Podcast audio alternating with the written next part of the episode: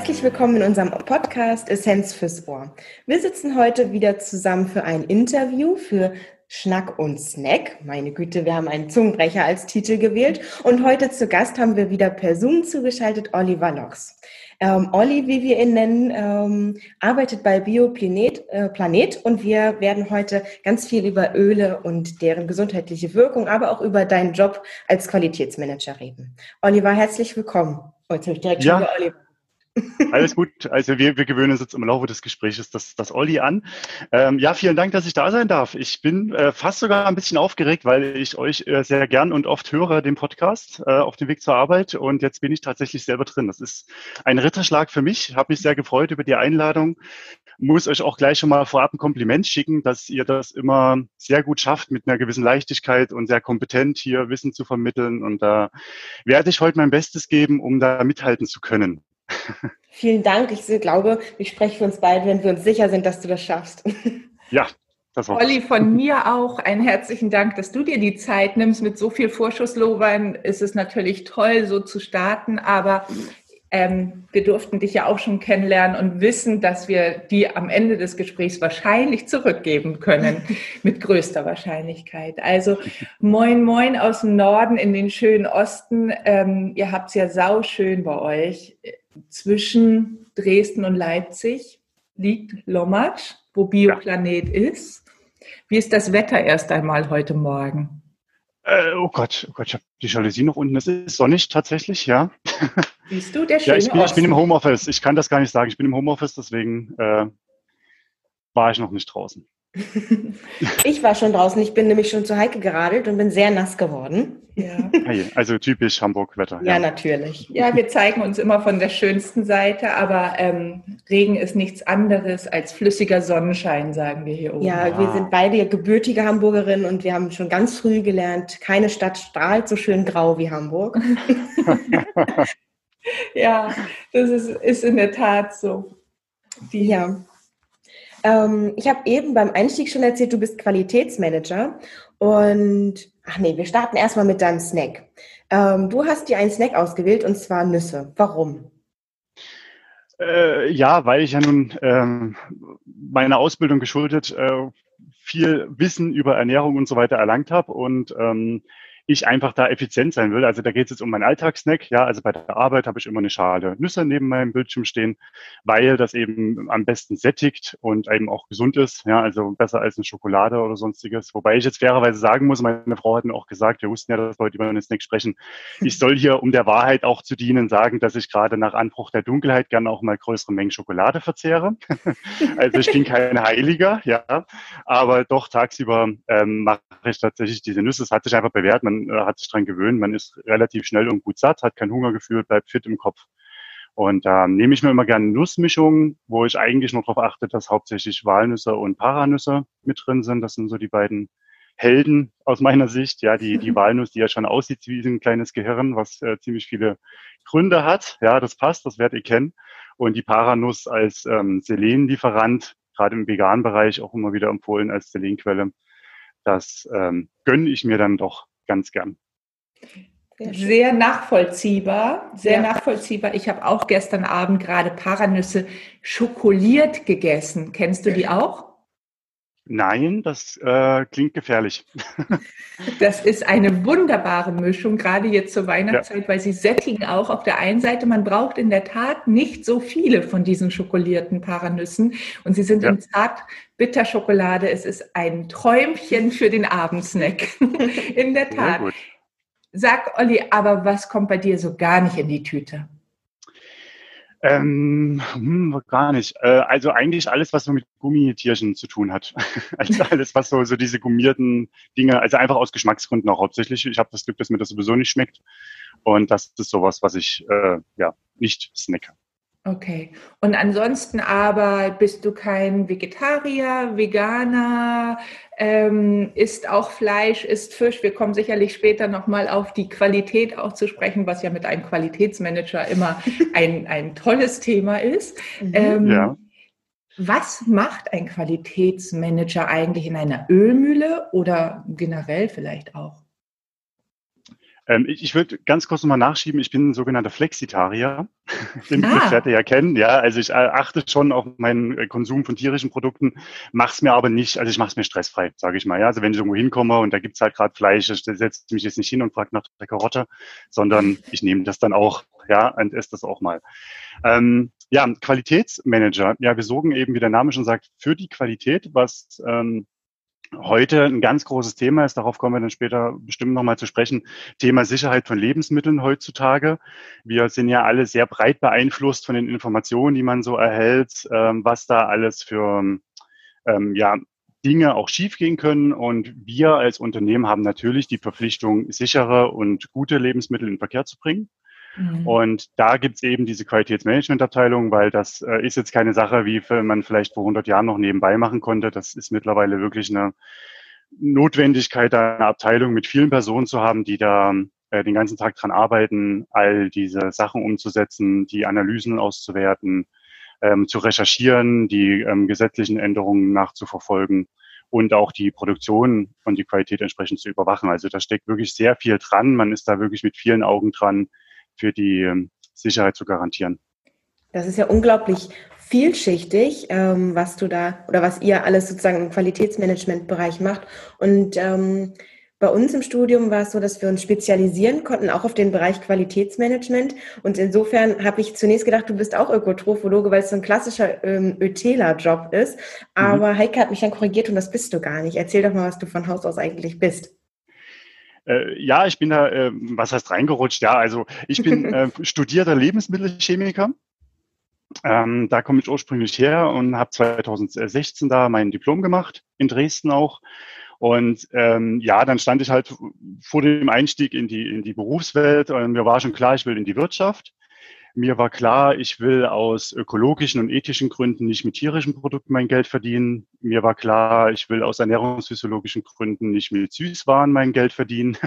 Und da wird das Fenster schon immer kleiner, wo man hingehen kann. Ja. Und ähm, ähm, ja, habe ich mich erst mal zwei Jahre im Bereich vegane Sportlerernährung engagiert, habe da auch schon viele Vorträge gehalten und auch eine Weiterbildung zum veganen Ernährungsberater gemacht. Also, wo du es gerade ansprichst mit Ökotrophologie, da, mhm. da habe ich tatsächlich, also wir hatten zwar im Studium Biochemie, ähm, aber so tief diese ernährungswissenschaftlichen Dinge hatten wir gar nicht im Studium, wie ich mir das gewünscht hätte. Deswegen habe ich da auch nochmal diese Weiterbildung angeschlossen, ähm, um da äh, auch eine weitere Kompetenz noch zu haben. Ja, und dann bin ich im Januar 2019 bin ich, hatte ich dann die Ehre, das äh, Kompetenzzentrum bei der Ölmühle Moog, bei Bioplanet zu übernehmen. Ähm, jetzt zu den Namen nochmal. Ich äh, musste bei euch beiden gerade ein bisschen schmunzeln, wo ihr das ausgesprochen habt. Das, damit haben viele Probleme. Ich habe schon die unterschiedlichsten Varianten gehört. Das Beste war mal äh, Bioplanete. Wir sind ja hier im Osten. Ähm, also ähm, Bioplanet ist ja ein deutsch-französisches Unternehmen. Wir haben einen Standort in Frankreich, in Südfrankreich. Äh, die haben es vom Wetter noch besser getroffen als wir. ähm, und äh, eben hier in Sachsen, in Lommatsch, nahe Meißen. Und ähm, genau, und da hatte ich halt das Kompetenzzentrum und da auch wieder zuständig für diese Schulungen, intern und extern. Das heißt, ich durfte dann auch ähm, in den Fachhandel, durfte da Vorträge halten, Verkostung machen und die Mitarbeiter schulen, mich da auch nochmal intensiver reinarbeiten in diese ganze Thematik Öle und Fette, wo es bei der Ölmühle naturgemäß drum geht. Und dann, um den Bogen zu spannen, wie, wie sowas passiert, dass man dann doch im Qualitätsmanagement landet, ähm, war dann Anfang diesen Jahres, weil ich ja auch im Qualitätsteam mich äh, viel beschäftigt habe letztes Jahr, ist dann die ähm, Chefin in Elternzeit gegangen und hat dann mich als Vertretung auserkoren, sodass ich da die Leitung des Qualitätsteams übernommen habe.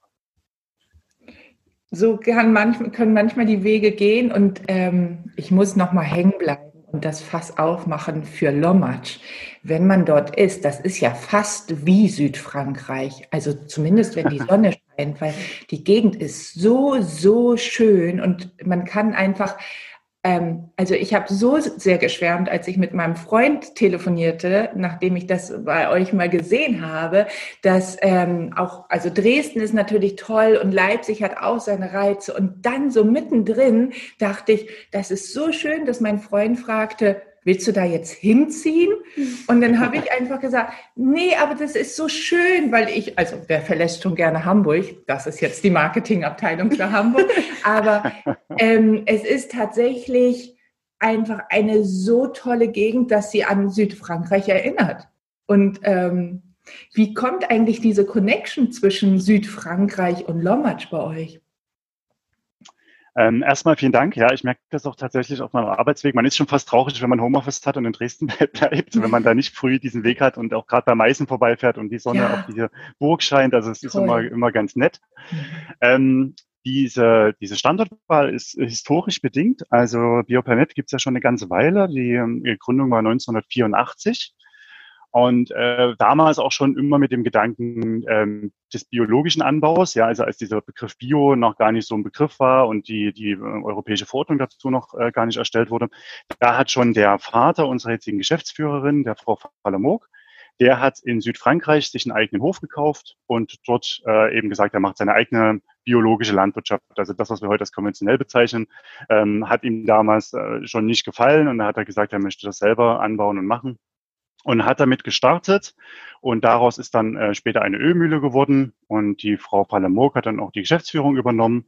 Das hieß am Anfang noch Domain de la Planète und wurde dann später in Bioplanet umgenannt und hatte die Wurzeln tatsächlich das Unternehmen komplett äh, als Auswanderer in Südfrankreich sozusagen.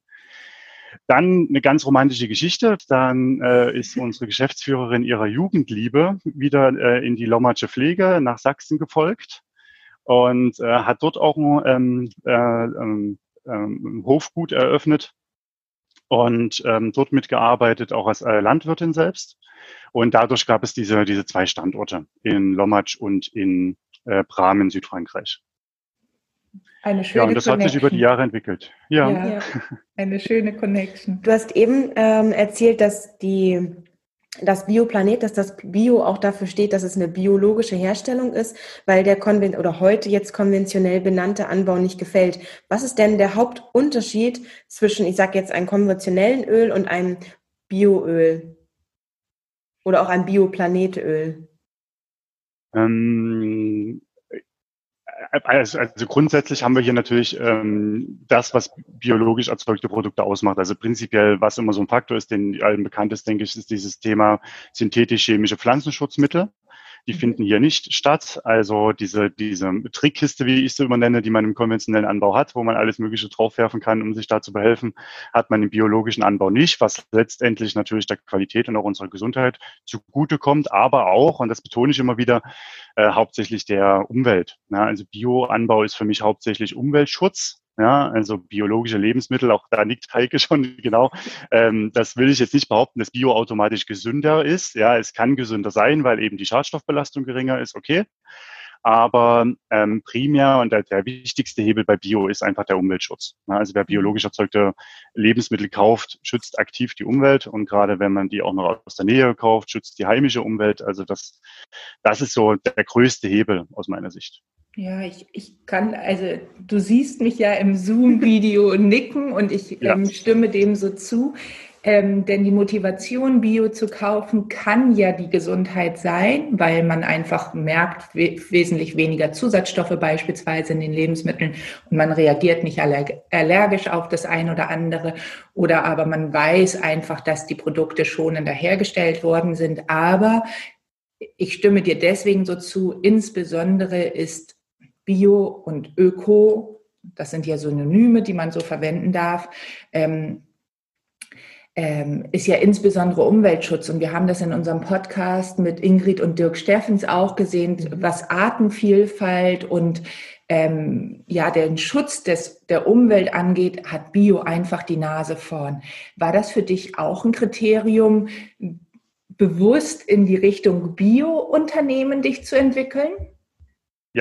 Definitiv. Also das äh, war mir auch klar. Wie gesagt, ich mache mir da, also so sehr ich privat ähm, über, immer flexi bin, ja. so sehr wollte ich in meiner Berufswahl doch da äh, stringent sein. Und da war mir eben klar, dass es auch Bio sein muss. Ja. Mhm. Wo wird das in der Qualität dann am deutlichsten, dass es ein Bio-Lebensmittel und in deinem Fall natürlich ein Bioöl ist? An, an sehr viel verschiedenen Stellen. Also wenn wir zum Beispiel nochmal zum Thema Lebensmittelsicherheit kurz zu sprechen kommen, ähm, da ist es ja auch so, dass wir zusätzliche Kontrollen haben. Also wir haben eine jährliche eine zusätzliche Kontrolle, ein sogenanntes Audit von der Biokontrollstelle. Da wird auch nochmal äh, intensiv geschaut. Ja, also auch wer sich Gedanken um seine Sicherheit der Lebensmittel macht, der äh, ist bei einem Bio-Lebensmittel immer auf der sichereren Seite. Ähm, Darf ich dich kurz unterbrechen? Ja. Und wie ist ähm, wie kann das der Kunde sehen, dass euer, ähm, euer Produkt denn ein Audit erlebt hat oder eine Biokontrollstelle? Ähm, das sind ja so Kontrolleure, denn, die zu euch kommen. Ähm, woran kann der das erkennen, dass das bei euren Produkten so war? Das ist sehr gut geregelt in der EU. Also es gibt ja verschiedene Siegel, wo man immer nicht weiß, was dahinter steht. Bei Bio ist es nicht so. Also Bio ist sehr deutlich und streng durch die ähm, Bio-Verordnung europaweit geregelt. Und bei Bioprodukten ist immer verpflichtend dieses EU-Bio-Siegel. Ja, das ist, denke ich, das bekannte grüne Viereck mit diesem Blatt in Form der europäischen Sterne, mhm. ähm, die da zu sehen sind. Und zusätzlich, wo wir jetzt schon gerade Kontrollstelle genannt haben, die äh, Kontrollstellennummer. Also das ist auch ähm, ganz spannender Fakt, zum Beispiel bei unseren Produkten. Wir haben ja zwei Produktionsstandorte, Deutschland und Frankreich. Und äh, wer, wer sich das dafür interessiert, wo wurde das Produkt vielleicht produziert, der wird sehen können, wenn da die deutsche Kontrollstellnummer draufsteht, das ist die DE Öko 006, dann ist das ein deutsches Produkt. Du hast schon eine Flasche in der Hand, sehe ich gerade. Und bei der Abfüllung in Frankreich haben wir da die 01. französische. französische. Die genau. 01, genau, dann ist es Frankreich. Genau, da hast du FR mit drauf. Ja, ja. wir sind ja also große so Fans ähm, eurer Öle und ähm, ich persönlich liebe im Moment das Senföl, aber das möchte ich noch ein bisschen zurückhalten und habe gleich mal raufgeschaut, welche Kontrollstelle denn auf diesem Produkt ist. Das ist die DE Öko 006, ähm, auch noch ein regionales Produkt, aber wir kommen da später nochmal zu. Also ähm, du hast gesagt, dass die Bioprodukte auf jeden Fall immer kontrolliert werden. Und wo zeichnet sich das noch ab, was ähm, Bio ausmacht? Also im, im Detail gibt es da jetzt eine lange Liste. Ja. Ich frage mich bloß gerade, was jetzt hier vielleicht das Interessanteste ist. Also ähm, bei zusammengesetzten Produkten, also wenn wir mehrere Zutaten haben, äh, gibt's, ist natürlich der Vorteil, dass man viel weniger Zusatzstoffe hat. Also man äh, kann sich da sicher sein, es gibt immer noch äh, zugelassene Zusatzstoffe, aber es ist ja nicht immer schlecht. Ne? Die sind dann entsprechend geprüft und erlaubt. Ähm, auch bei der Herstellung ähm, kann man sich bei vielen Themen sicher sein, dass die schonender vonstatten geht. Also äh, insbesondere chemische Mittel, Hilfsmittel bei der Herstellung sind äh, in der Regel nicht zugelassen. Also da ist auch immer viel, viel Bewegung, ähm, was da erlaubt ist und was nicht. Da gibt es auch eine Positivliste. Also man kann da nicht einfach sagen, das ist nirgends verboten, das mache ich, sondern man muss sich aus von dem bedienen, was erlaubt ist. Mhm. Da, da ist schon ganz schön viel ähm, Kontrolle und Bewusstsein auch auf allen Produktionsschritten. Das heißt also, der Landwirt, der jetzt in meinem Fall das Senföl, die Senfsaat angebaut hat, der wird kontrolliert, was er da macht, wie er es macht und so dass er ähm, die Ware, die er produziert, an euch abgibt als kontrollierte Ware und dann müsst ihr sie weiterverarbeiten. Darf ich mir das so vorstellen? Genau, also im Fall Senföl ist es sogar so, das ist ja Teil unserer heimischen Initiative. Das heißt tatsächlich regional. Das ist so ein, ja, auch ein Herzen, Herzensprojekt von unserer Geschäftsführerin 2015 ins Leben gerufen, wo wir eben gesagt haben, wir wollen den heimischen Biolandbau stärken. Ja, wir haben ja im Biobereich, vielleicht habt ihr das auch schon gehört, eher so das Problem, sage ich mal, dass die Nachfrage sehr hoch ist, aber der heimische Landbau nicht hinterherkommt aus verschiedenen Gründen. Das liegt nicht nur an den Bauern, das liegt auch an der Politik. Und deswegen gibt es viele Importe. Und wir haben festgestellt, ähm, es lohnt sich wirklich, den heimischen Anbau zu unterstützen. Und wenn man mit den Landwirten spricht, merkt man bei den meisten, da ist schon ein sehr großes Interesse da, auf Bio umzustellen. Aber es ist natürlich eine Hürde, wenn man sich jetzt mal in die Perspektive eines Landwirtes versetzt, der seit vier Jahren das macht und ähm, bestimmt auch nicht ähm, zu viel auf dem Konto hat, sage ich mal, dass er jetzt sagt, ich mache jetzt mal das große Experiment Bio, weil mir das so am Herzen liegt. Der muss ja auch sehen, äh, dass seine Existenz da gesichert ist. Und gerade so ein Thema wie mit den Kontrollen. Ne, wenn da jetzt ein Landwirt kommt, der es ist erstaunlich, wenn die über ihre Pflanzen reden und Fruchtfolgen und was, also da kann man stundenlang zuhören und sich dafür begeistern, was da für ein Wissen dahinter steht. Aber wenn man dann sagt, da kommt jetzt eine Kontrollstelle und will die Dokumentation prüfen und will den Nachweis sehen und das sehen und die werfen damit Begriffen um sich, womit die überhaupt nichts anfangen können, dann ist das natürlich erstmal einschüchternd und bestimmt auch eine Hürde dabei, auf Bio umzustellen, beziehungsweise braucht man da Unterstützung. Ein anderes Thema ist, dass sich da auch ähm, rumgesprochen hat, wer umstellt, hat in der Regel in den ersten Jahren Schwierigkeiten beim Ertrag. Also die ersten Jahre laufen in der Regel nicht so gut wie die davor, weil man eben umgestellt hat. Es gibt viel zu beachten. Der Bioanbau ist sehr viel anspruchsvoller als der konventionelle, weil man eben nicht einfach in die Trickkiste greift und Standards ansetzt und alles glatt zieht. Äh, man muss viel beachten, Stichwort Fruchtfolge, welche Pflanzen passen zueinander, ähm, wie darf ich meine Pflanzen schützen vor Schädlingsbefall und so weiter. Und da braucht es viel Know-how, viel Austausch. Und da äh, haben wir auch den sogenannten Ölsaatentag ins Leben gerufen. Das ist einmal jährlich, wo sich die Landwirte treffen. Das wird auch jedes Jahr immer besser angenommen. Da kommen immer mehr Leute, auch immer viele Interessierte, die sagen, Mensch, da kann ich jemanden kennenlernen, der hat vor fünf Jahren das gemacht, was ich jetzt machen will.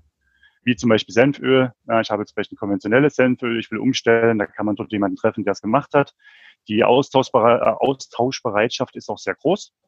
Also da sagt niemand, äh, na nee, Konkurrenz will ich nicht, weil es, wir haben es wirklich, die Nachfrage ist sehr viel größer als das, was äh, tatsächlich produziert wird. Also da wird gerne auch drüber gesprochen und untereinander sich geholfen. Und ähm, wir selbst als ähm, Abfüller, als Hersteller unterstützen die Landwirt dann auch.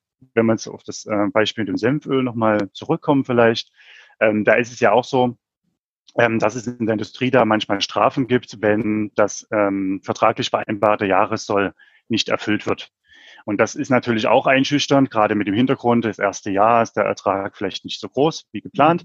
Ähm, das Risiko gehen die Landwirte dann ungern ein. Und wir sagen da, wir geben dir das vereinbarte Geld, also den vereinbarten Preis, entsprechend des Ertrages, den du schaffst, nicht dem, was wir, was wir vereinbart haben. Also es gibt keine Strafen, wenn man untererfüllt.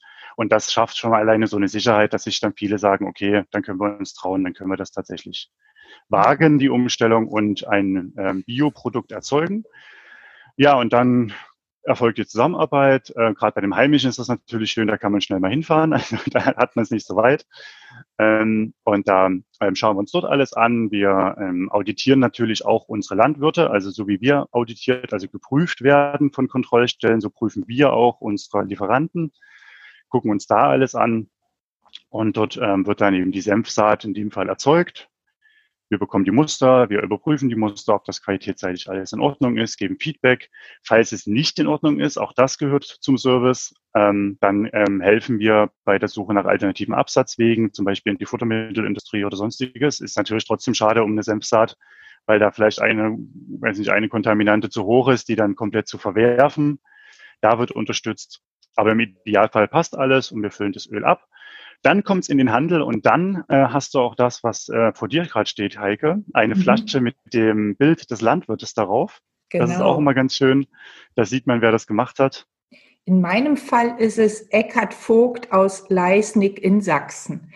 Genau. Ein, genau, ein Landwirt, der, ähm, also mein Applaus auf jeden Fall kriegt. Denn dieses Senföl ist einfach ähm, so fein. Ich liebe rote Beete, gebacken aus dem ähm, aus dem Ofen, nur mit Kräutern der Provence oder aber anderen Kräutern, aber ähm, und darüber denn das Senföl, das ist für mich ein Traum, ein wirklich kulinarischer Traum. Und ich habe Senföl gar nicht so auf der ähm, Agenda gehabt in meiner eigenen Küche, bis ich dann mal das ganze Sortiment mir angeschaut habe von euch und dachte, wow, ich liebe Senf eigentlich. Also auch mal ein Würstchen, gutes Würstchen mit Senf ist eigentlich der Senf wichtiger als das Würstchen für mich. Und ich löffel sogar manchmal Senf aus dem Glas. Und als ich dann dieses Öl sah, dachte ich, das ist es. Also jetzt kommen jetzt zwei Dinge zusammen, nämlich dieses Senfaroma, dieses leicht scharfe, ähm, mhm.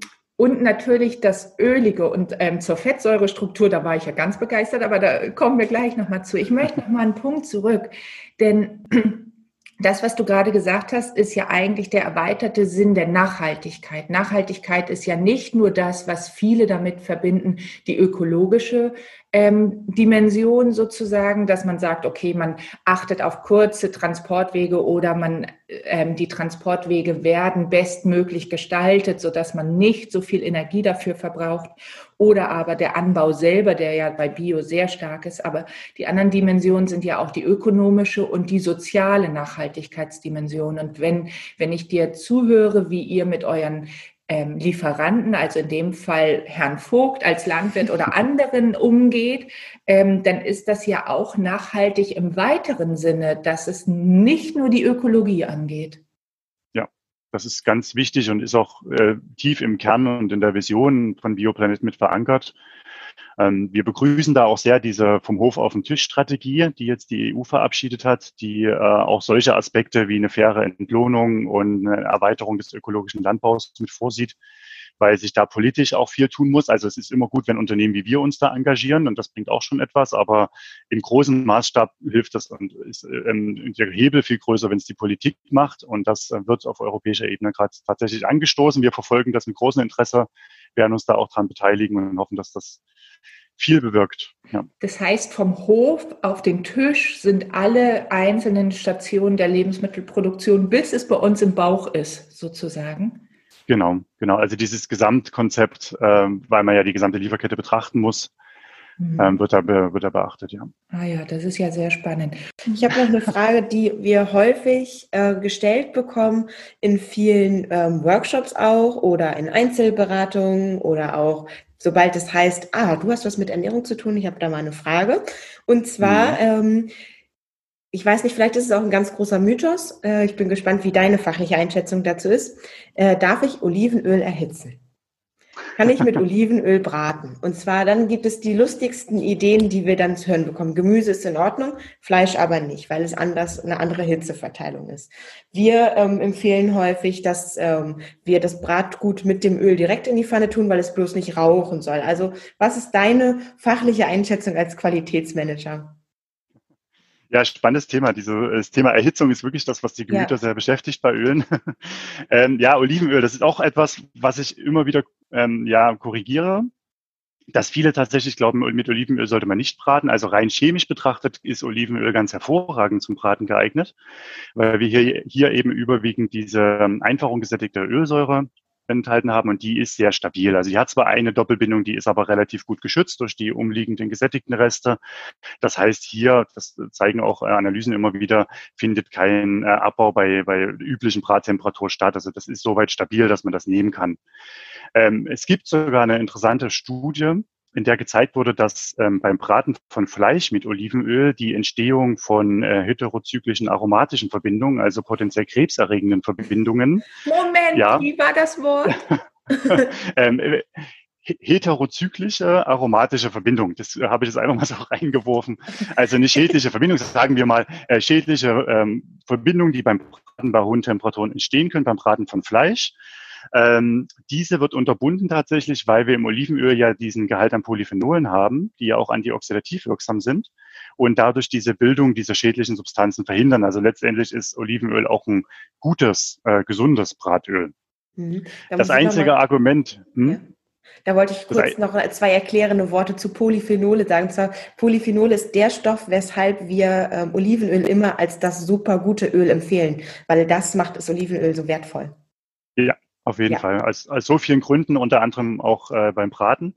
Ähm, das einzige Argument, was ich tatsächlich gelten lasse, wo ich auch selbst immer schaue, äh, wenn man jetzt ein wirklich gutes nativ extra Olivenöl hat, vielleicht auch ein sehr intensives, was sehr intensiver äh, Schärfe und Bitterkeit mit sich führt, dann wäre es ja fast schade, das in der Pfanne zu, in der Pfanne zu verheizen. Ja, also da kann man schon überlegen, muss ich das denn tun? Also die höchste Güteklasse ist nativ extra. Da gibt's sehr strenge, sehr viele Parameter, die eingehalten werden müssen. Und die zweithöchste ist dann nativ. Da dürfen kleine Fehler enthalten sein, aber das ist absolut unbedenklich, ist absolut in Ordnung.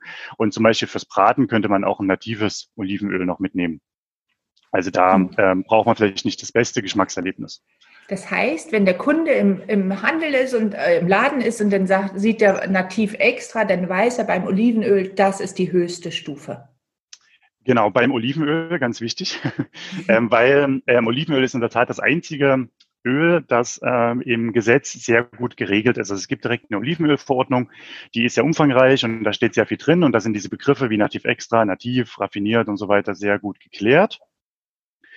Ähm, darauf kann man vertrauen. Ich muss hier was äh, nochmal darauf hinweisen. Es gibt andere Hersteller, die dann teilweise dieses Nativ Extra für andere Öle verwenden. Ja, also ich habe schon mal ein mhm. Kokosöl nativ extra gesehen, wo ich etwas äh, schmunzeln musste. Das ähm, ist dann Fantasie. Ja, also das ist nicht geregelt, nicht geschützt, deswegen darf man das tatsächlich. Aber beim Olivenöl ist das was ähm, ein sehr hohes Qualitätsmerkmal, wo viele Analysen dahinter stehen, was auch gut überwacht wird, weil Olivenöl tatsächlich auch das am meisten gefälschte Lebensmittel ist auf dem Weltmarkt.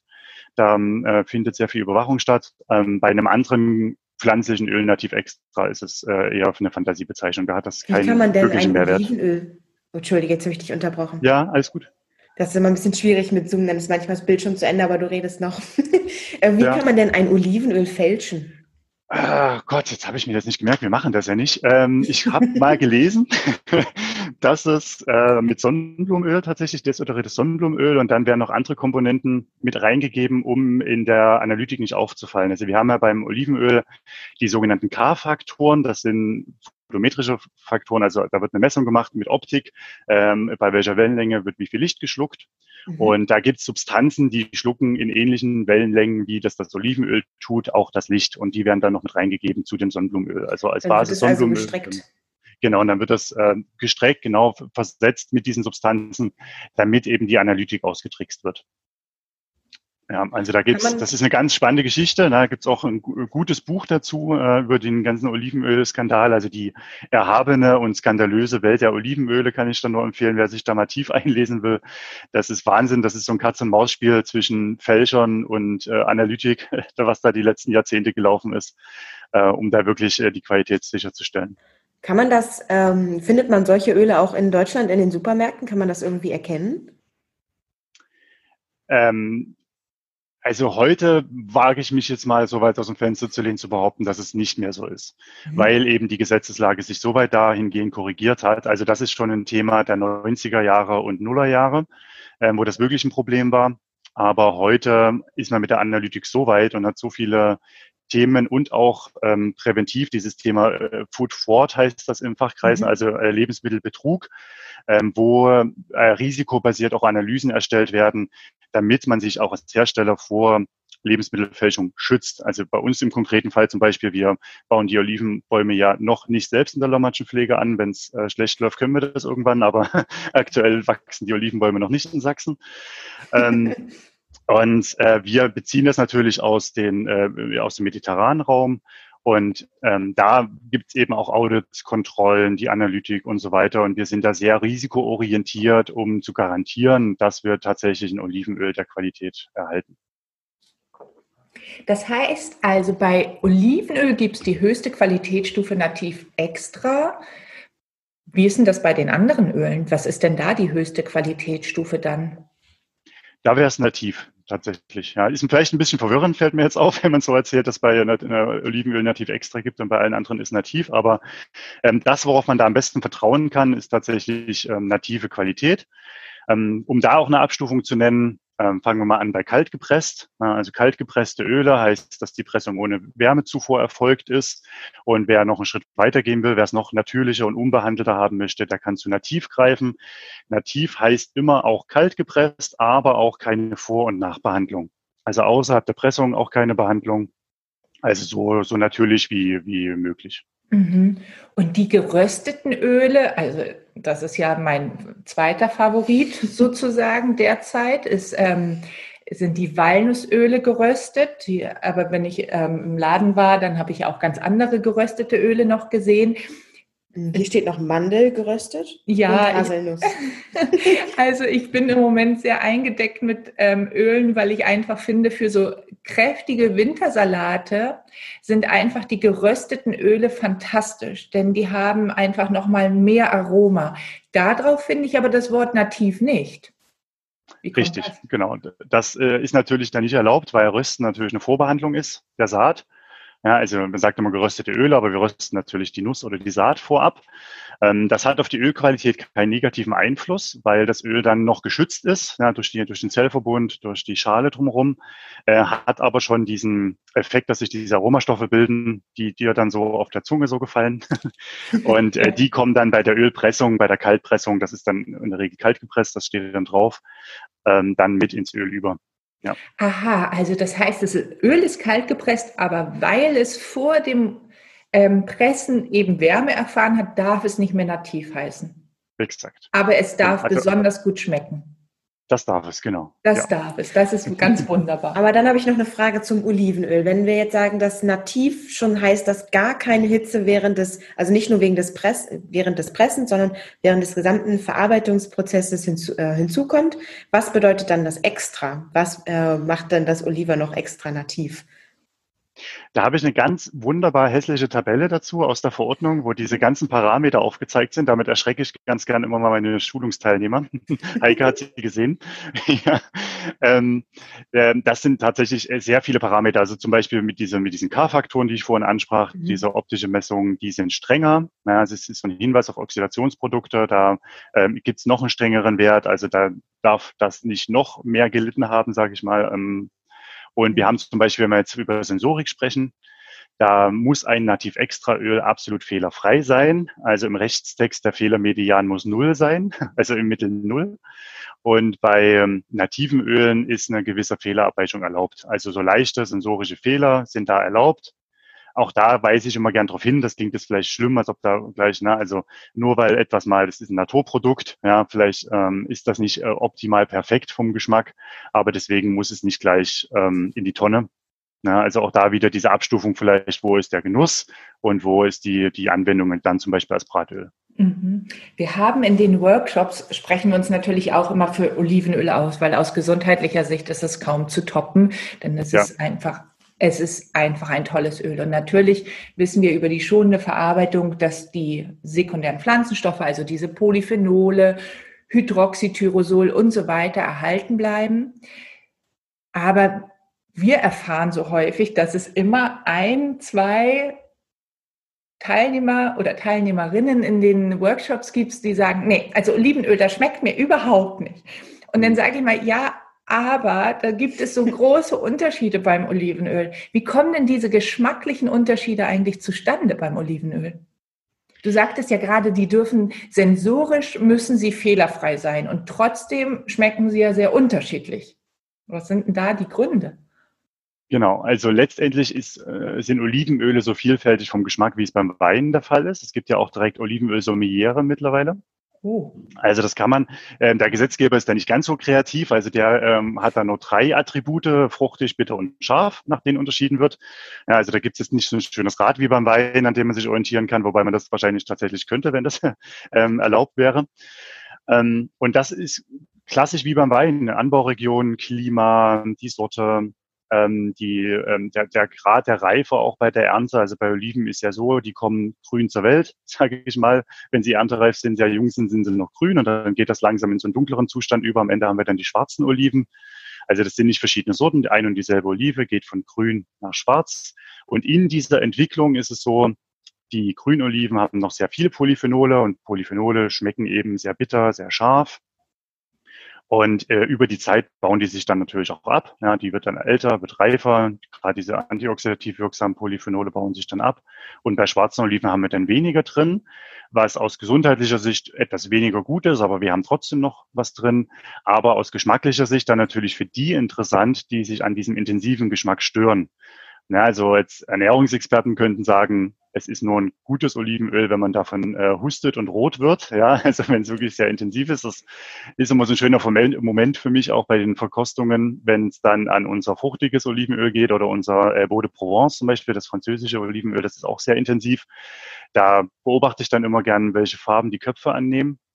Ähm, und das ist tatsächlich eigentlich gut, ja, weil die Polyphenole so intensiv wirken, intensiv schmecken. Ja, und das ist ja auch gesundheitlich absolut äh, wertvoll. Aber wer es dann milder, milder mag, der kann dann eben auch zu anderen Sorten greifen. Und wir haben bei Bioplanet auch in unserer ähm, in unserem Olivenölportfolio da auch wirklich diese Abstufung mild, mittelfruchtig und fruchtig. Das finde ich ganz praktisch. Fruchtig ja. steht dann für scharf. Also das sind die roten ja. Köpfe. Genau, also fruchtig steht für intensiv, lässt sich auch am Logo ganz gut erkennen. Ja, das über die Anzahl der Oliven, bei fruchtig sind mehrere drauf und beim milden nur eine. Und da ähm, ja, kann man sich ganz gut rantasten. Also das, ähm, die Geschichte erzähle ich ja immer ganz gern. Ähm, das ist wie beim Whisky. Ja, also wer jetzt mit Whisky anfängt, da nimmt man sich nicht gleich den torfigsten, stärksten aus dem Regal. Da fängt man ja mit einem Einstiegsprodukt an. und dann über die Jahre kommt man ja dann irgendwann in die äh, anderen Bereiche. Und beim Olivenöl ist es genau das Gleiche. Also dann gerne, wer das nicht mag, so ein mildes Olivenöl mit einem milden Beginn. Wir haben auch auf unserer Homepage einen Olivenöl-Test. Ja, also auch bei den äh, landestypischen Olivenölen zum Beispiel, wo jetzt nicht mild oder fruchtig fruchtig draufsteht. Äh, da haben wir eine Abstufung, da kann man sich gerne mal durchklicken und am Ende erfährt man, welche unserer Olivenöle da geeignet sind, wenn man sehr milde möchte. Ähm, und da kann man sich langsam, aber ich kann versprechen, wer das tut und akribisch tut und so viel Olivenöl verzehrt, wie, wie man es äh, tun sollte und könnte, der wird über die Zeit sich steigern und ähm, dann irgendwann beim fruchtig landen, ist mir auch so ergangen. Mir auch. Und ich ähm, in den Kochkursen sage ich sehr gerne, das Tunesische ist für Anfänger.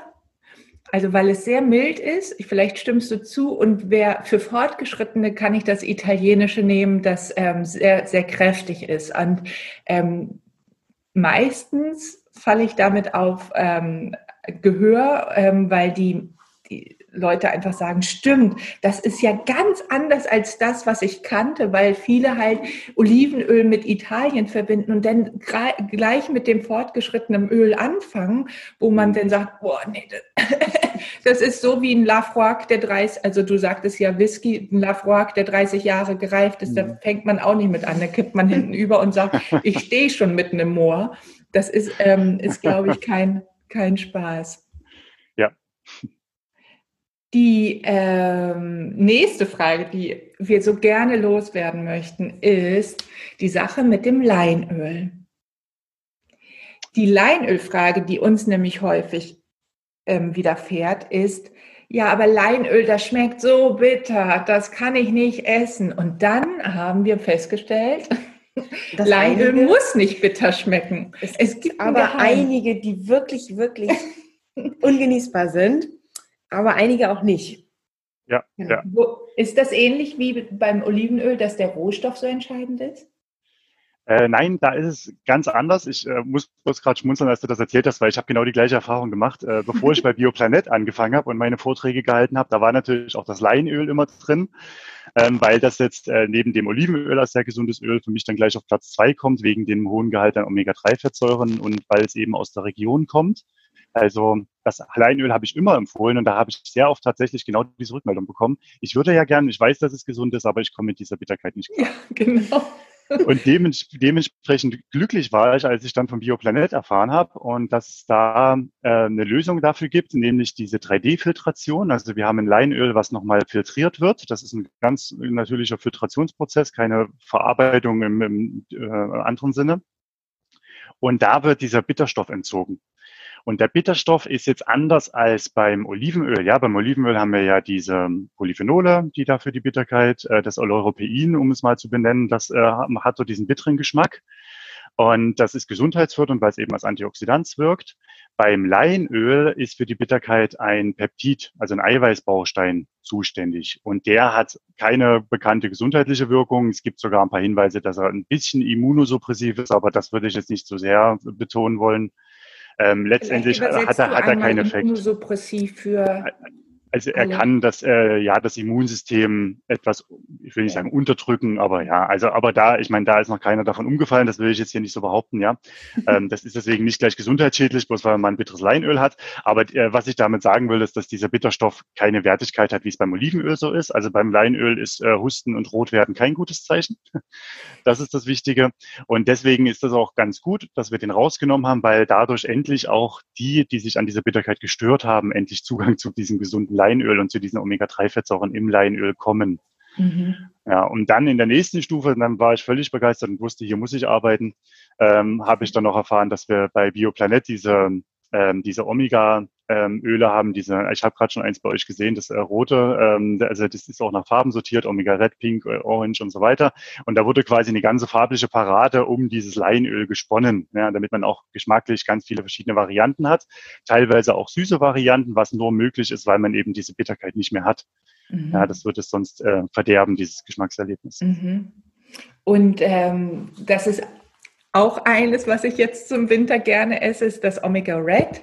Ähm, morgens gibt es ein Porridge, auf dem Porridge ist noch eine dicke Schicht Joghurt und oben auf dem Joghurt ähm, gibt es wahlweise bei mir entweder ein bisschen Ahornsirup oder aber ähm, das Omega Red im Moment, weil das so eine fruchtige, tolle Note hat. Das ähm, ist ja so erdbeerig und Früchte sind mit da drinnen, Sanddorn ist mit da drin, also auch noch eine kleine Vitamin C-Spritze äh, nochmal und Acerola natürlich. Und wir haben, ähm, wir haben dann einfach ähm, als ich es probiert habe und mit der anderen Studentin im Team habe ich das, Praktikantin gerade, haben wir das auch ausprobiert und sie sagte, das soll jetzt Leinöl sein? und ich sagte, ja, das ist das Leinöl, das, was es auch sein kann, wenn man sich eben so Mühe gibt, tolle Produkte auf den Markt zu bringen und ähm, auch die für alle zugänglich zu machen, dass eben so ein wertvolles Omega-3 fettsäurereiches Öl eben auch schmecken darf. Ja, also Medizin ist es ja fast, weil die Omega-3-Fettsäuren so wertvoll sind für uns. Ähm, und meistens sagt man ja, okay, ich esse das Olivenöl, das ist halt gesund. Und jetzt schmeckt die Medizin halt auf einmal, die tägliche auf dem äh, Müsli oder ähnliches. Ähm, sag mal, aber man darf es tatsächlich nur kalt verwenden, oder? Definitiv. Also Leinöl nicht erhitzen, eben wegen den Omega-3-Fettsäuren. Das sind so die sensibelchen in der Familie der Fettsäuren. Mhm. Also da wirklich aufpassen, steht auch auf der Flasche nicht erhitzen, ganz mhm. wichtig, und nach dem Öffnen auch im Kühlschrank aufbewahren, um da nochmal zu schützen. Vielleicht an der Stelle, was hm? Entschuldigung, was äh, passiert, wenn man es erhitzen würde? Ähm, dann hätte man ganz schnell einen Verlust an diesen Omega-3-Fettsäuren. Also die sind eben so sensibel, die sind halt mehrfach ungesättigt, haben viele ähm, Doppelbindungen im Molekül und äh, so viele, dass es tatsächlich eher instabil ist, eher dann oxidiert wird, also von Sauerstoff angegriffen und abgebaut wird. Und dann hat man diesen gesamten gesundheitlichen Effekt eben nicht mehr. Also auch da vielleicht gleich nochmal einschränken, dann ist es jetzt nicht so, dass so ein altes Leinöl dann oder ein erhitztes Leinöl sofort giftig ist. Ja, also ich sage dann immer, vor schädlich kommt eklig. Ja, also es schmeckt erstmal ganz widerlich, weil sich erstmal da was abbaut. Und irgendwann, das sind ganz viele Kettenprozesse, bis dann mal irgendwas tatsächlich ähm, Schädliches dabei herauskommt. Ähm, dann sollte man es wirklich äh, nicht mehr verzehren, aber das kann dann jeder einfach mit seiner eigenen Zunge entscheiden, ob das noch gut ist oder nicht. Mhm. Zunge, Nase. Genau. Also beim Leinöl auch, auch die Nase viel, ja. Das, das riecht man tatsächlich sehr gut, dieser typische Firnisgeruch, den man vielleicht kennt, wenn man mal so ein altes Leinöl hat, kann man dran riechen. Das ist ganz interessant. Mhm. Das merkt man sofort, ja. Das schmeckt nicht mehr. Also diese Omega-3-Fettsäuren, die sind ja besonders wichtig, weil sie antientzündlich beispielsweise wirken. Und dann hören wir auch immer, dass ähm, Fisch beispielsweise auch so wertvoll ist, also antientzündlich ähm, wirken kann, wie die fettreichen Fische wie Lachs oder Makrele, Thunfisch und natürlich hier aus der Region und nicht überfischt auch der Hering. Wie können wie können wir eigentlich das Leinöl und den Fisch vergleichen? Weil viele Leute sagen ja auch, ich mag keinen Fisch. Was, was sind da ähm, ja, Oder Vegetarier, die gar keinen Fisch essen, ähm, haben natürlich mit einem Öl eine ganz andere Möglichkeit, trotzdem an diese wertvollen Omega-3-Fettsäuren zu kommen. Jetzt muss ich überlegen, wie viel Zeit wir haben, weil ich könnte das natürlich zwei Stunden über dieses Omega-3-Thema sprechen. Es ist ein unerschöpfliches äh, Thema. Ja. Ihr werdet das wissen, Omega-3 ist ja nicht gleich Omega-3. Ja, da gibt es ja viele, viele verschiedene Stufen. Ich versuche das mal kurz äh, zu umreißen. Also wir haben eigentlich zwei Gruppen, diese pflanzlichen Omega-3-Öle, wie jetzt im Leinöl zum Beispiel, um das mal zu benennen, die Alpha-Linolensäure, so heißt die Omega-3 dort.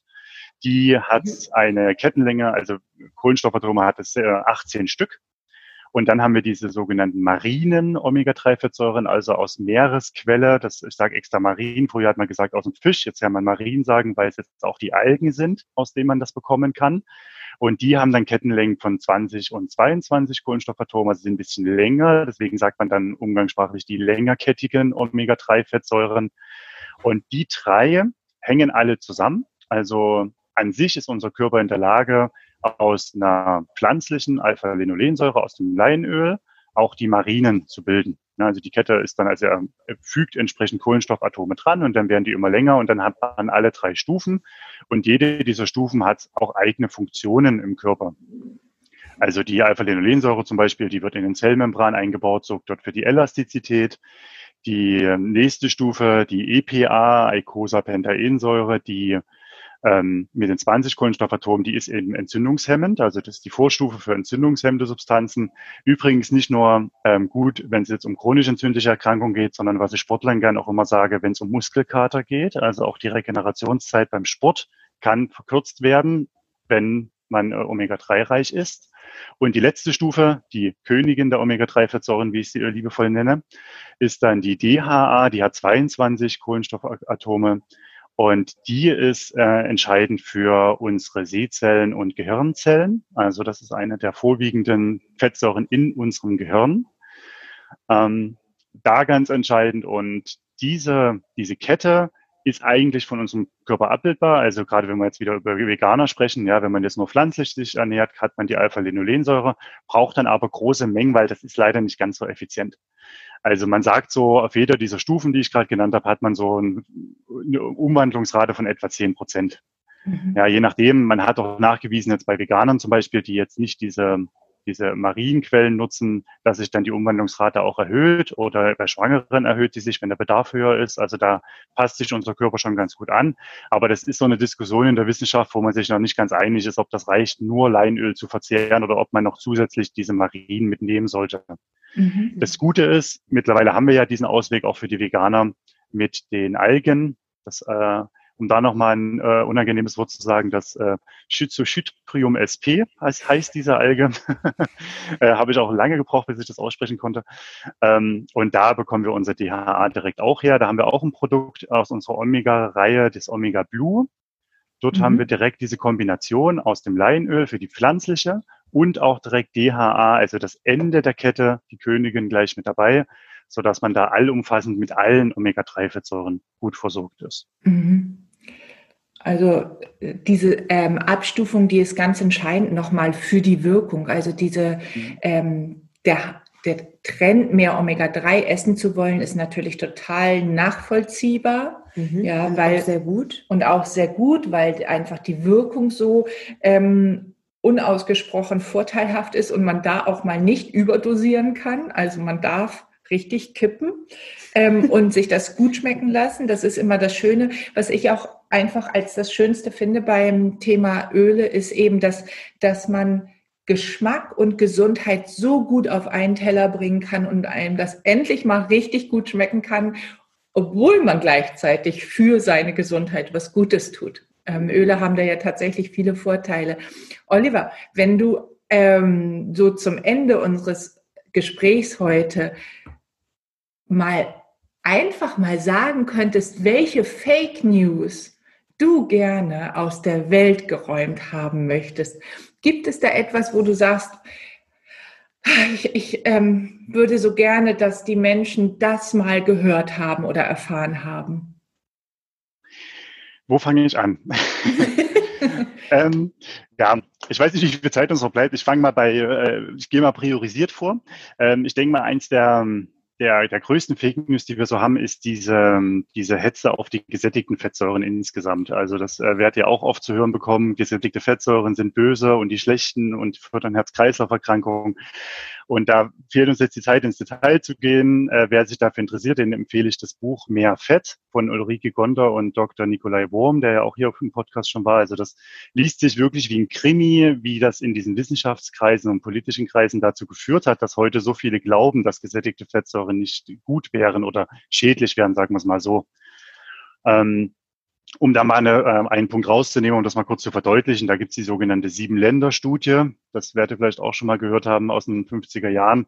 Und da wurden die Daten erhoben aus sieben Ländern. Ähm, und da wurde die Korrelation festgestellt. Das war eine Beobachtungsstudie. Da hat der Herr Dr. Wurm ja schon drüber gesprochen, dass das nicht unbedingt zuverlässig ist. Ja, nur weil da ein Feuer ist und viele Feuerwehrautos drumherum stehen, heißt das nicht, dass Feuerwehrautos immer zu Feuer führen. Aber in dieser Beobachtungsstudie hat man äh, damals festgestellt, dass gesättigte Fettsäuren das Risiko für Herzinfarkte erhöhen. Interessant dabei ist, hätte man andere Länder gewählt, hätte man das Gegenteil oder äh, auch einfach nichts festgestellt. Also das war ein reines äh, Cherry-Picking von Ländern und ist wieder so ein Fall von, wenn ich Beweise suche für das, was ich eh schon glaube, dann werde ich die irgendwo finden. Und ausgehend von dieser Studie äh, ist dann so eine Kaskade an, an falschen Informationen losgetreten worden ähm, die dann tatsächlich dazu geführt hat, dass auch in Fachkreisen immer mehr diese gesättigten Fettsäuren in Verruf gekommen sind. Heute weiß man, da ist eher das Thema äh, Zucker und mangelnde Bewegung ursächlich bei diesen ganzen äh, ähm, Herzinfarktgeschichten. Ähm, und das ist jetzt erstmal viel Aufklärungsarbeit da, wieder die gesättigten Fettsäuren zu rehabilitieren. Ja, und leider, ich erinnere mich an ein äh, Video zum Thema Kokosöl von einer Professorin, was vor einiger Zeit sogar auch viral ging. Da ging es um genau diese Thematik ähm, von einer Fachperson, genau diese Falschinformation, die publiziert wurde. Also der Mythos ist leider noch da, da hast du recht. Auf jeden Fall. Mhm, und hinter den Kulissen brodelt es ja sehr heiß, ähm, und zwar so heiß wie Öl eben werden kann, ähm, dass, dass die gesättigten Fettsäuren bald ähm, die Reha-Station tatsächlich verlassen können, weil sie eben rehabilitiert werden denn das alles ist nicht nachweisbar. Es kommt alles, wie du sagst, aus den 50er, 60er Jahren und dann ist es wirklich uns so eingebläut worden, dass es einfach schlechte Fettsäuren sein. Und ähm, ja, und jetzt arbeiten wir alle gemeinsam dagegen an, dass da nicht die Gefahr von ausgeht. Das ist eine Fake News, die würde ich, ich ja. würde mich sofort anschließen. Wir müssen wahrscheinlich eine Kampagne starten. ja. ähm, und, und Gegen Videos, aber das machen wir ja schon in diesem Podcast. ähm, das ist die Fake News. Hast, hast, du noch eine? Das ist sehr spannend mit dir. Ich würde noch mal eine nehmen. Ich habe noch ein paar andere, aber ich würde jetzt noch mal auf eine eingehen aus Zeitgründen, die mir persönlich ein bisschen am Herzen liegt und ähm, die hat was mit Lebensmittelsicherheit zu tun. Mhm. Also ich erinnere mich dann immer an so einen Moment relativ früh im Studium, wo unser Lebensmittelchemieprofessor vor uns stand und gesagt hat, die Lebensmittel sind heute so sicher wie noch nie zuvor. Und da ist bei uns jungen Studenten so ein kleines Rauen durch die Reihen gegangen, weil man hatte ja aus den Medien hinreichend erfahren, dass das ja gar nicht sein kann, weil wir haben ja jeden Monat einen neuen Lebensmittelskandal und da scheint ja überhaupt nicht zu funktionieren und die Kontrollen sind nicht ausreichend und was man da alles liest und hört, ähm, was einen da verunsichert. Ähm, und tatsächlich ist es aber paradoxerweise so, gerade weil wir so viel davon hören, ist das der Beleg dafür, dass unser Lebensmittelsicherheitssystem, was sehr streng ist, sehr gut funktioniert. Denn wenn mal etwas schief geht, dann kommt das sofort raus. Da gibt es europaweites Schnellwarnsystem, da wird schnell kommuniziert, schnell zurückgerufen. Ähm, das funktioniert alles, das gelangt dann natürlich in die Medien und wird dann entsprechend aufgebauscht. Aber an sich ist die Sicherheit ähm, immer weiter gestiegen in den letzten Jahren bei unseren Lebensmitteln. Ähm, es gibt so im Finanzbereich diesen Begriff der Finanzpornografie. Dort äh, spricht man dann davon, wenn äh, selbsternannte Gurus äh, irgendwie prophezeien, dass die Aktienkurse durch die Decke gehen oder eben in den Keller. Und analog dazu benutze ich immer gerne den Begriff Ernährungspornografie. Ja, wenn man jetzt so irgendwo liest, äh, Nahrungsmittel XY äh, wirkt dazu, äh, trägt dazu bei, dass sie 200 Jahre alt werden oder in der anderen Richtung auch, dass unsere Lebensmittel unsere Mineralölen vergiften würden. Oder ich hatte erst letzte Woche eine Kundenanfrage, die da gelesen hat, dass Rapsöl giftig sei und Demenz befördert und solche Sachen. Er hat alles seine Ursprünge und ähm, seine Begründung, die man in der Regel entkräften kann. Aber unterm Strich würde ich gern zu mehr Besonnenheit raten, was das ganze Thema angeht. Also wir haben wirklich, das merke ich auch immer wieder und das ist gut so, ein sehr dichtes Kontrollnetz, gerade bei Bio-Lebensmitteln, wo wir eben diese zusätzliche Kontrolle haben. Und ähm, da kann ich wirklich nur jedem sagen, äh, es ist so sicher, es ist nicht perfekt. Ja, man kann arbeiten, dafür gibt es auch die Qualitätsmanagementsabteilung dieser Welt, die daran arbeiten, dass es noch sicherer, noch besser wird. Aber ähm, ich sage mal vergleichsweise, wer sich jetzt um die Lebensmittelsicherheit Gedanken macht, der sollte gar nicht erst im Straßenverkehr teilnehmen. Dort ist es viel mhm. schlimmer. Der weiß ja. gar nicht, was du für einen Job machst, sozusagen. Genau, genau. ähm, hast du einen Wunsch für die Zukunft, äh, für dich vielleicht auch bei Bioplanet? Oder habt ihr ein Produkt, was du dir noch für die Zukunft wünschst oder eine Lücke, die du gerne schließen möchtest? Also bei Produkten verrate ich jetzt zwar nichts, da ist schon viel in der Pipeline, aber da, da warten wir noch drauf. ähm, nein, also die, die für den Ausblick habe ich äh, mir jetzt nur, also würde ich gern sagen, dass mir insgesamt am Herzen liegen würde, dass ähm, weniger tierische Produkte verzehrt werden. Wie gesagt, ich will da jetzt nicht äh, prophetisch wirken. Ja, ich bin selber nicht perfekt, was das angeht, aber einfach diesen hohen Konsum verringern, weil das ist einer der größten Hebel, den wir haben, auch im Hinblick auf die Klimakrise. Das wäre mir persönlich sehr wichtig. Dann natürlich auch mehr Bio-Lebensmittel. Ja, ähm, da vielleicht auch gleich die Kombination. Bio-Lebensmittel haben einen kleinen Nachteil. Wenn man den Flächenverbrauch sich anschaut, braucht Bio mehr Fläche für den Anbau, aber am meisten Fläche braucht mit großem Abstand immer noch dieser tierische Bereich. Das heißt, wenn man das kombiniert, weniger tierische Lebensmittel, mehr Bio, dann funktioniert das alles ganz hervorragend und dann haben wir alle genug zu essen. Das ist ein sehr schöner Abschluss und du kennst die Folge noch nicht, weil unsere Aufzeichnung vor der Veröffentlichung der Folge mit Ingrid und Dirk Steffens ist. Aber mhm. da reden wir auch sehr viel darüber und es ist ganz toll zu hören, dass unterschiedliche Fachkreise ganz ähnliche Wünsche haben. Sehr ähm, schön. Das ist wirklich schön zu hören. Freut uns sehr, weil wir ja als Ökotrophologen, wir hatten es als Einstieg einen sehr breit gefächerten Berufsausblick äh, haben. Und das ist immer schön, wenn aber unterschiedliche Fachrichtungen wieder auf einen Nenner kommen und sich einig sind. Und ich würde sagen, da können wir einfach beide zustimmen und nicken. Ihr hört das Nicken nicht, Audiokommentar, ähm, dass wir dir da auch definitiv zustimmen. Sehr schön.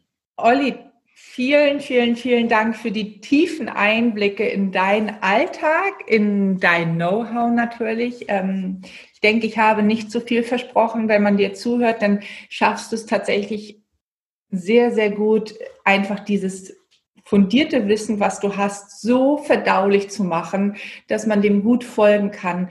Und liebe Zuhörerinnen und liebe Zuhörer, wenn ihr eine Frage habt an uns oder Olli, weil irgendein Wort doch zu abstrakt für euch war, bitte, bitte schreibt uns entweder antworten wir direkt. Und wenn wir auch nicht die Antwort wissen, dann ziehen wir unseren Experten Olli dazu, ähm, als Außendienstler für uns sozusagen an der Stelle. Und ähm, der tut uns sicherlich den Gefallen. Oder Olli, dass du uns Fall. das nochmal übersetzt? Genau. Das ist mein Job, ja. Super. Erreichen könnt ihr uns immer über Instagram oder an meine Mailadresse friederike.enders.essenz.hamburg. Das findet ihr auch alles wie immer in den Shownotes. Ähm, Olli, auch von mir vielen Dank für das tolle Gespräch. Äh, es war sehr interessant, auch auf die unterschiedlichen Herstellungsstufen von Nativ, Nativ Extra, auf die unterschiedlichen Öle einzugehen. Und ich freue mich einfach über das tolle Interview, was wir geführt haben. Vielen, vielen Dank, Dank in den schönen sonnigen Osten. Ja, Ciao. danke in das äh, schöne regnerische Hamburg. Ja. tschüss, Gut. tschüss. Vielen Dank. tschüss. tschüss.